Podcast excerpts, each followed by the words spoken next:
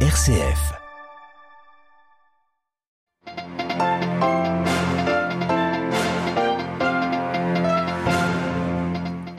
Des chiffres alarmants publiés par les Nations Unies. Si les jeunes enfants nés aujourd'hui ont de meilleures chances de survivre qu'en 1990, les inégalités persistent et le nombre de décès est encore beaucoup trop important. 5 millions d'enfants ne sont pas arrivés à fêter leurs 5 ans en 2021.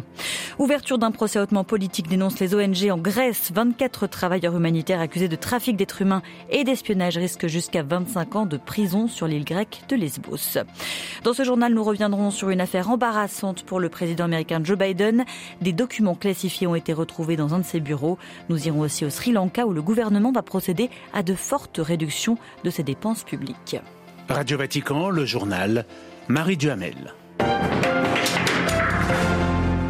Bonsoir à tous. Près de 59 millions d'enfants sont menacés de mort d'ici 2030. Il faut de toute urgence pallier les carences des systèmes de santé, empêcher la malnutrition de frapper les tout petits. Dans un rapport publié ce mardi, l'agence onusienne dédiée aux enfants, l'UNICEF, indique que déjà en 2021, pas moins de 5 millions d'enfants dans le monde n'ont pas atteint l'âge de 5 ans.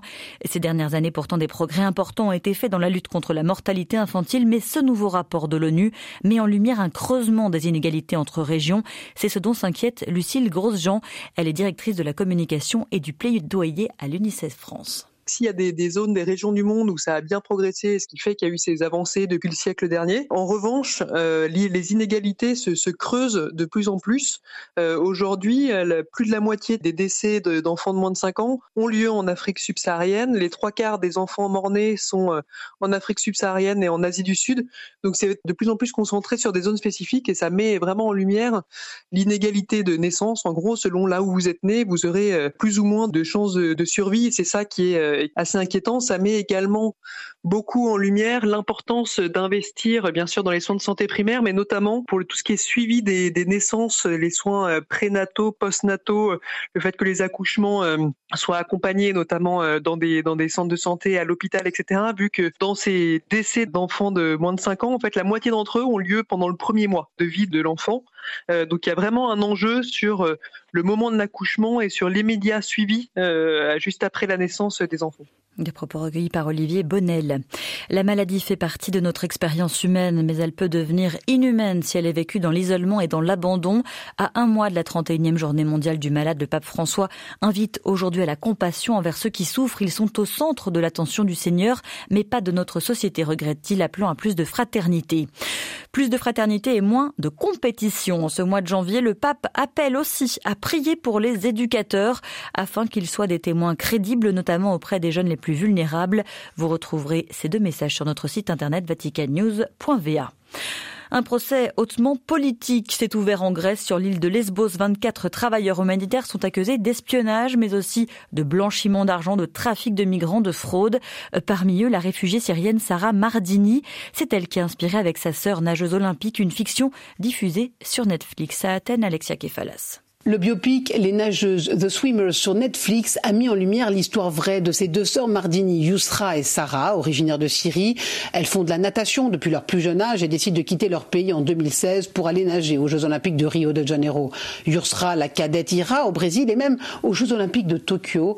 Or, son avenir pourrait bien basculer à présent. La jeune Syrienne et 23 autres personnes risquent 25 années de prison dans un procès qui a commencé ce matin sur l'île de Lesbos. Leur crime pour les autorités grecques est d'avoir sauvé des dizaines de réfugiés syriens à bord d'une embarcation de fortune en détresse en 2018 en pleine mer Égée. Les ONG comme Amnesty International fustigent un procès dit grotesque visant, je cite, à criminaliser l'action solidaire.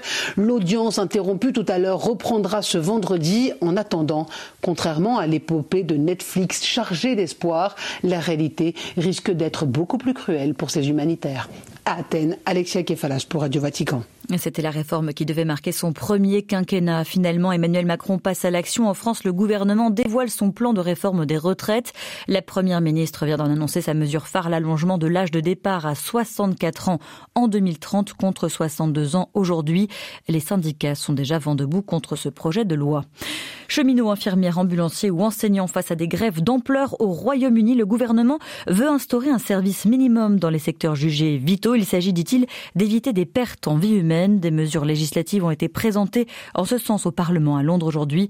La mesure pourrait toutefois mettre de l'huile sur le feu.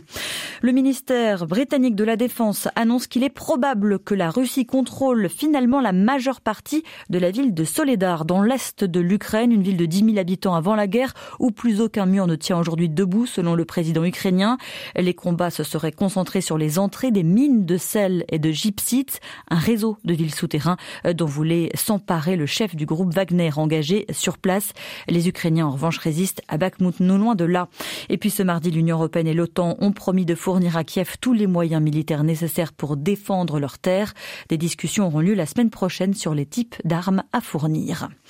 Aux États-Unis, une affaire embarrassante pour Joe Biden. D'anciens documents classifiés ont été retrouvés dans les locaux d'un think tank de Washington où travaillait parfois l'actuel président.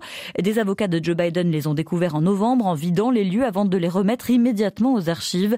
Une simple bévue, a priori, qui a immédiatement, cela dit, suscité les critiques des républicains. Loïc. Quand est-ce que le FBI va perquisitionner les nombreuses résidences de Joe Biden et pourquoi pas la Maison Blanche? Question posée hier par Donald Trump sur son réseau Truth Social.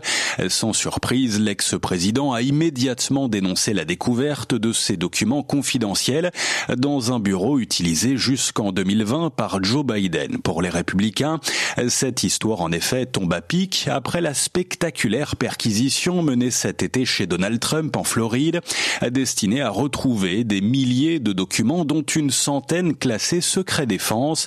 Une affaire sans commune mesure avec celle qui entoure Joe Biden, mais qui n'empêche pas une pluie de critiques dont le démocrate se serait bien passé. D'après les médias, une dizaine de documents datant de la présidence Obama ont été retrouvés et remis aux archives, vraisemblablement oubliés dans un placard fermé à clé. C'est un procureur nommé à l'époque par Donald Trump qui a été chargé de les passer en revue afin d'éviter tout conflit d'intérêts. New York, le éclourie Radio Vatican. Une tempête fait 14 morts sur la côte ouest américaine. Selon un rapport fédéral publié ce mardi aux États-Unis, les principales catastrophes météorologiques ayant frappé le pays l'an dernier ont causé au moins 165 milliards de dollars de dégâts. Et puis toujours concernant le climat, ces huit dernières années ont été les plus chaudes jamais enregistrées dans le monde. C'est ce qu'établit aujourd'hui le programme européen sur le changement climatique Copernicus. Plus de visas chinois pour les Sud-Coréens ou pour les ressortissants japonais, au moins temporairement. Pékin riposte aujourd'hui aux mesures anti-Covid prise par Séoul et Tokyo à l'encontre des voyageurs chinois. Au Sri Lanka, le gouvernement obligé de décréter des mesures d'austérité aujourd'hui, a décidé de baisser les dépenses publiques de 5%, a prévenu que les quelques 2 millions de familles pauvres allaient devoir patienter pour recevoir leurs allocations, faute de trésorerie. Les précisions d'Emmanuel Derville. Les manifestations qui avaient éclaté au Sri Lanka l'an dernier pour réclamer le départ du président Rajapaksa se sont faites plus rares ces derniers mois. Dans ce contexte, les touristes, originaires d'Inde et de Russie notamment, commencent à revenir. Mais le retour de la stabilité politique ne signifie pas que l'île en a fini avec la crise. L'économie devrait se contracter de près de 9% cette année et en décembre, l'inflation a flirté avec les 60%. Impossible dans ces conditions pour une partie de la population de se nourrir correctement et pour l'État de récolter suffisamment d'impôts.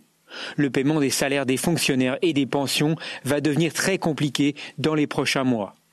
La crise a commencé il y a un peu plus d'un an avec la baisse des réserves de change et une dette publique devenue insoutenable.